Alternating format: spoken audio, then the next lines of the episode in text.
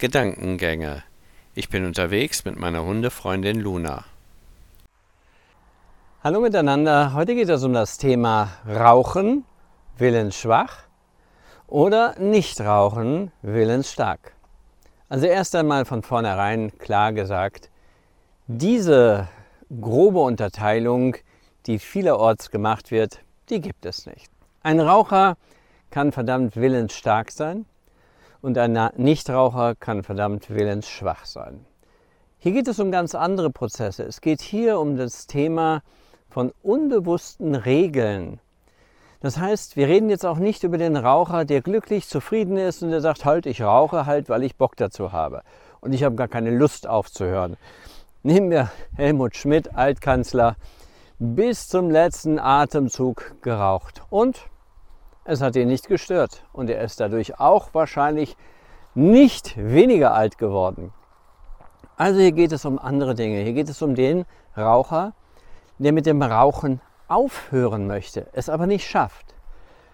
Und hin und wieder schaue ich auf Facebook in so einer Hypnosegruppe rein, die glauben, mit Hypnose das Problem zu lösen. Natürlich lösen einige das Problem mit Hypnose, aber wenn man weiß, dass Hypnose nur ein unbewusstes Regelsystem ist, dann weiß man, dass viele es gar nicht deshalb schaffen, weil sie Hypnose benutzen, sondern weil sie daran glauben.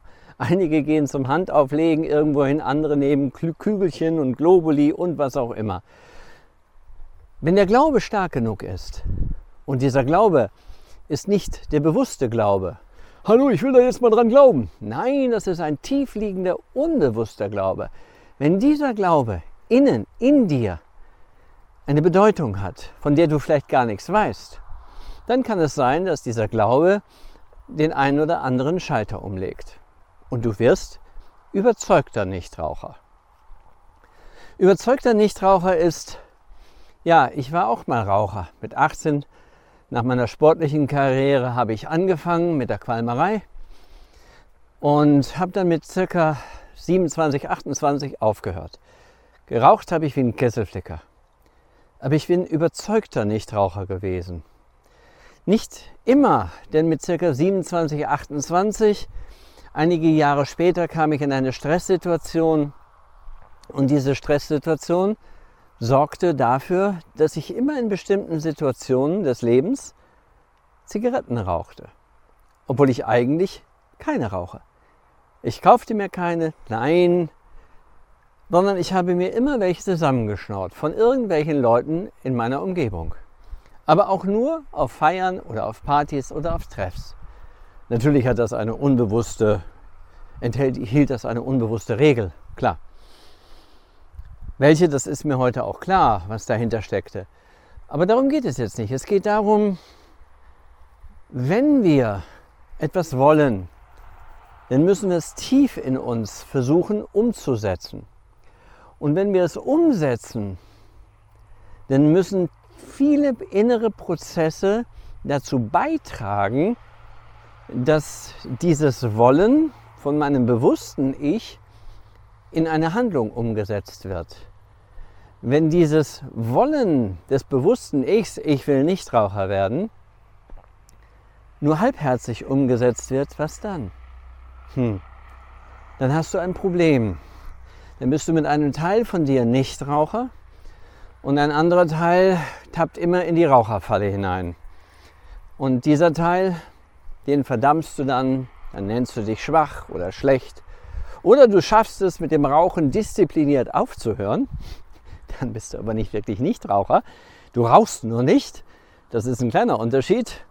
Aber du futterst als Ausgleich Süßigkeiten oder wirst aggressiv, dass sogar deine Freunde schon sagen, Mensch, nimm lieber eine Zigarette, dann kann man dich besser ertragen.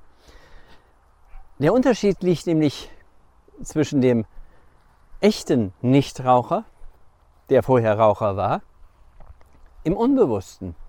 Dass dort genügend neuronale Netzwerke eine Verhaltensstruktur entwickeln, die auf vielen Ebenen sagen, ey, ich habe gar keinen Bock mehr zu rauchen, das Zeug stinkt äh, nach Teer, nach verbrannten weiß der Kuckuck was und so weiter und so fort.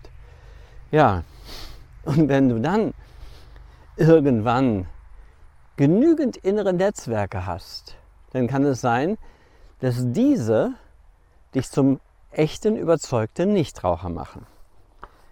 Wenn du diese aber nicht hast oder nicht vernünftig daran arbeitest oder nur versuchst diszipliniert, ja, dann wirst du irgendwann in einem schwachen Moment voller Stress oder Alkohol oder anderer Dinge wieder zur Zigarette greifen. Und dann wirst du dich als schwach empfinden, was du wahrscheinlich gar nicht bist, aber du beschimpfst, bescheißt dich, ja, du beschimpfst dich so. Vielleicht. Und du machst Wetten und heimlich rauchst du wieder. Mein Gott, aus dieser Falle rauszukommen, eigentlich ist es ganz einfach. Frag dich doch mal, warum du rauchst. Ja, das kann ich mir nicht erklären. Eigentlich mag ich es ja gar nicht mehr. Kostet nur Geld und ist ungesund. Mhm. Dein System, nennen wir das Gehirn, ist nicht unlogisch. Es hat es irgendwo gelernt und im Unbewussten abgelegt. Und du kannst mit Hilfe von irgendeiner Guru-Methode oder einer Suggestionshypnose wirksam, manchmal sogar dauerhaft wirksam, das Rauchen ablegen, das Verhaltensmuster mit einer Decke des Schweigens übertünchen und danach bist du befreit. Häufig ist es aber bei Menschen, die besonders mit dem Rauchen irgendwie emotional verbunden sind, gar nicht möglich. Und warum nicht? Weil sie auf einer viel tieferen Ebene mit dem Gefühl des Rauchens verbunden sind. Was steckt in dem Gefühl des Rauchens?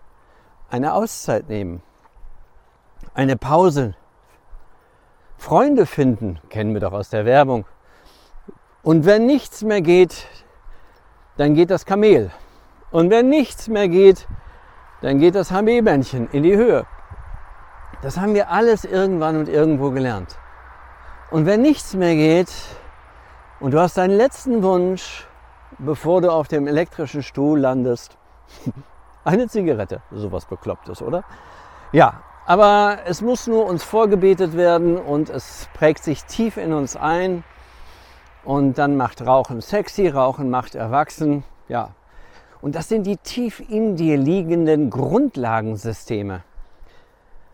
Und dann höre ich hin und wieder Eltern, rauchende Eltern, sagen, ja, meine Kinder kriegen davon nichts mit. Das machen wir immer, wenn wir draußen vor der Tür stehen oder auf der Terrasse, wo die Kinder nicht sind. Hallo, Leute, jetzt mache ich mal den hier. Sagt mir, glaubt ihr wirklich, dass eure Kinder emotional so dämlich sind, so einfach gestrickt sind, dass sie nicht wahrnehmen, mitkriegen, dass ihr raucht? Naja, ist ja auch okay, wenn die das mitkriegen. Ihr übertragt ein Prägungsmuster, das dem Rauchen schon mal positiv gegenüber verbunden ist. Nein, das kann nicht sein. Wir sagen immer, Mama und Papa machen das nicht, weil es gut ist. Wir haben, können davon nicht loslassen und das ist ungesund. Hey Leute, ihr seid erwachsen. Ihr, die Könige, die Erwachsenen und eure Untergebenen, eure Kinder, die wollen so sein wie ihr.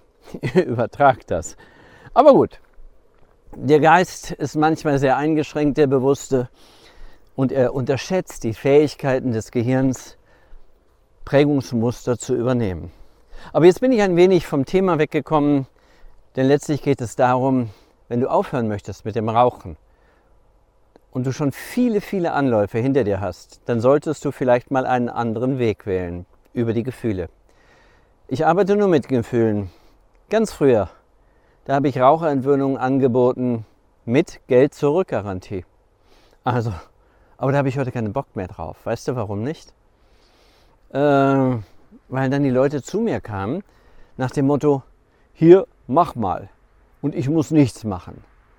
Naja, und dann habe ich denen natürlich vermitteln müssen, dass sie mitmachen müssen. In diesem Arbeitsprozess der inneren Gefühle. Ja, und das war vielen zu viel Arbeit. Da hatten sie keinen Bock drauf. Also, was war? Sie haben dann aufgegeben und ich hatte das Palaver, die Diskussion, dass sie nicht mitarbeiteten. Denn zur Garantie gehört natürlich, dass sie ein bisschen mitarbeiten. Und diese Diskussion habe ich heute nicht mehr, weil ich sage, wenn du etwas verändern willst, kannst du alles verändern. Denn in deinen Gefühlen steckt der Schlüssel der Wandlung. Du musst nur an das Thema herangehen. Ja, und das nenne ich Neurobiomet. Neurobiologische Mediation, also innere Konfliktverarbeitung. Denn du hast ja einen Konflikt. Der eine will rauchen und der andere nicht. Das ist wie ein innerer Kampf. Und wenn man sich auf diesen Kampf einlässt, kann man was verändern. In dem Sinne,